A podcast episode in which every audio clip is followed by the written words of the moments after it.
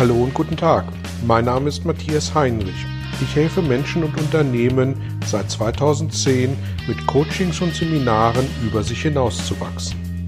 Mein Ziel ist es, Ihnen zu helfen, innere Bilder von bestimmten Situationen in Vertrieb und Führung zu überprüfen und gegebenenfalls nachhaltig zu korrigieren.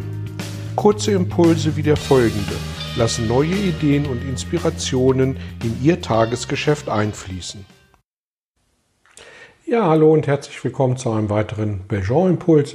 Heute geht es um die Fragestellung, ob wir als Führungskraft in diese Position befördert oder ernannt werden. Und auf den ersten Blick mag das vielleicht eine Spitzfindigkeit sein, ähm, egal ob befördert oder ernannt, ob berufen oder natürlich hineingeboren. Hauptsache, wir sind Führungskraft. Tatsächlich ist dieser Ansatz aber etwas kurz gesprungen. Und äh, deswegen dieser Blog und ich würde sagen, schauen wir da einfach mal rein. Wenn Fachkräfte eine gute Arbeit machen, wenn Vertriebler äh, kontinuierlich ihre Ziele erreichen, wenn Facharbeiter äh, kontinuierlich gut ähm, ihre Werkstücke bearbeiten, dann kommt irgendwann der Moment, wo sie zur Führungskraft vorgeschlagen und möglicherweise auch befördert werden. Und äh, das, was Sie dann als Aufgabe dazu bekommen, ist eben nicht nur die fachliche Arbeit, die Sie möglicherweise weiter zu begleiten haben, sondern eben tatsächlich auch das Führen von Menschen. Und ähm, insofern bedingt die automatische Beförderung ähm, eines Menschen zu einer Führungskraft tatsächlich noch nicht automatisch, dass dieser dann auch wirklich eine Führungskraft ist. Denn wie war es bei Ihnen ähm, in, mit Ihren Führungskräften in der Vergangenheit? Haben alle diejenigen, die Sie als Führungskraft hatten, wirklich auch aus Ihrer Sicht ähm, dieses, ähm, diese Berufung oder diese, diese Position verdient gehabt? Oder war vielleicht auch die ein oder andere Ihrer Führungskräfte so, dass Sie gesagt haben, naja, also als Führungskraft kann ich diese Person wirklich nicht akzeptieren? Und äh, da sind wir tatsächlich bei dem Punkt, wo aus meiner Sicht die Unterscheidung liegt zwischen einer Ernennung und einer Beförderung. Denn tatsächlich werden wir durch die Strukturen, die uns umgeben, durch unsere Vorgesetzten, werden wir zur Führungskraft ernannt, wirklich befördert, werden wir aber durch unsere Mitarbeiter.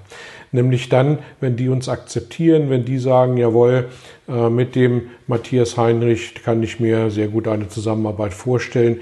Dieser Person folge ich mit dem, was in den nächsten Jahren an Herausforderungen auf uns zukommt. Und das ist wirklich die, die Beförderung, die notwendig ist, damit wir die Akzeptanz äh, im Team und bei den Mitarbeitern haben. Ja, welche Maßnahmen, äh, welche Ideen helfen uns wirklich dieser Beförderung gerecht zu werden und äh, die Akzeptanz äh, insbesondere unserer Mitarbeiter an der Stelle zu bekommen. Und da helfen uns die vier Führungsgrundsätze, die wir im Belgian-Seminar haben. Ähm, erster Führungsgrad, äh, Führungsgrundsatz, verlange von dir selber mehr als das, was von dir erwartet wird.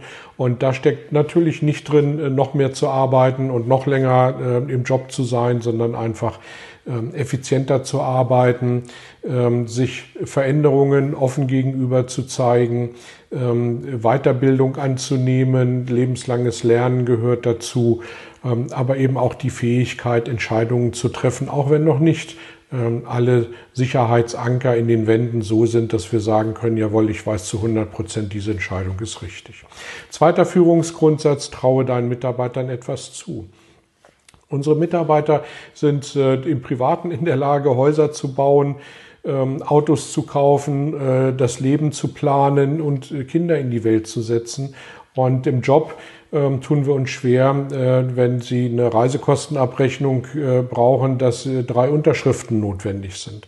Und da ist die Frage, ob das notwendig ist oder ob wir Vertrauen geben, Vertrauen schenken und damit natürlich auch Vertrauen zurückbekommen. Und das ist gemeint mit dem zweiten Führungsgrundsatz, traue deinen Mitarbeitern etwas zu. Dritter Führungsgrundsatz, schenke deinen Mitarbeitern viel persönliche Anteilnahme. An dieser Stelle habe ich ähm, schon den ein oder anderen Artikel, Blogartikel, Video und äh, äh Podcast dazu gemacht. Insofern will ich da hier nicht weiter drauf eingehen. Äh, dem Grunde nach geht es nicht darum, dass wir der Beichtvater unserer Mitarbeitenden sind, sondern dass wir ein offenes Ohr haben, dass wir unsere Mitarbeiter auch als äh, Menschen wahrnehmen und nicht nur als diejenigen, die eine Arbeitsleistung abliefern. Und der Vierte und letzte Führungsgrundsatz hilft deinen Mitarbeitern, ihre Ängste zu überwinden. Angst ist im Grunde nach eine Energie aus dem Unbewussten. Und diese Energie ist erstmal positiv oder negativ. Und wenn wir unsere Mitarbeiter viel loben, wenn wir sie viel dabei erwischen, dass sie Gutes tun, ähm, dann helfen wir ihnen automatisch, dass sie ihre negative Energie, ihre negativen Ängste an der Stelle abbauen können. Und ich glaube, dass diese vier Führungsgrundsätze eine gute, gute Richtlinien sind, gute Ideen sind und gute Ansätze sind, damit ähm, wir unseren Mitarbeitenden helfen, dass sie uns wirklich zu der Führungskraft befördern, die, zu der wir von unserem Unternehmen ernannt worden sind.